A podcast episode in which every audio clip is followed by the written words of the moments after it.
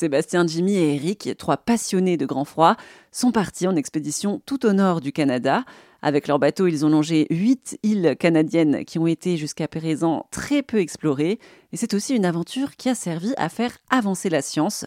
Sébastien est navigateur et constructeur de bateaux.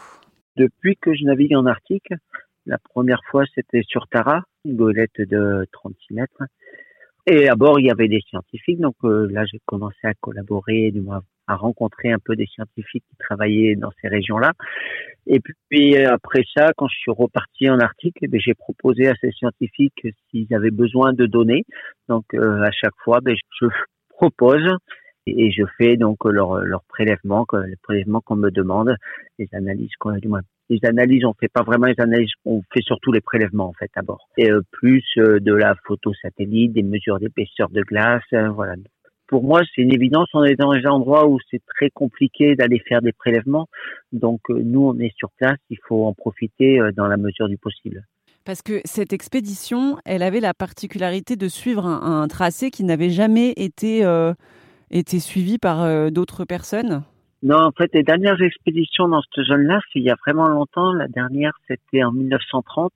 Depuis, il y a eu des déposes en hélicoptère ou en avion à des endroits précis ou pour faire des petites distances, mais jamais une, euh, une grande expédition depuis 1930. Euh, c'est les expéditions qui ont été en 1930, à peu près du moins entre 1900 et 1930. C'est des expéditions qui ont fait chacune euh, en trois fois, ils ont fait presque tout ce qu'on a fait. Mais nous, on a fait ça l'intégralité en une seule fois. Et donc, il y a très très peu de données, il y a très très peu de personnes qui sont allées euh, dans ces zones-là. Donc, pour les scientifiques, c'est une aubaine de pouvoir euh, avoir des données de qu'est-ce qui se passe. Et on a pu voir, par exemple, que les morses, on les a trouvés 300 000 plus au nord que la limite normalement euh, répertoriée des morses. Nagalakwa au nord des terres, c'est le livre des explorateurs Sébastien Roubinet, Eric André et Jimmy Herry. Il est disponible à la vente. Plus d'infos sur erden.fr.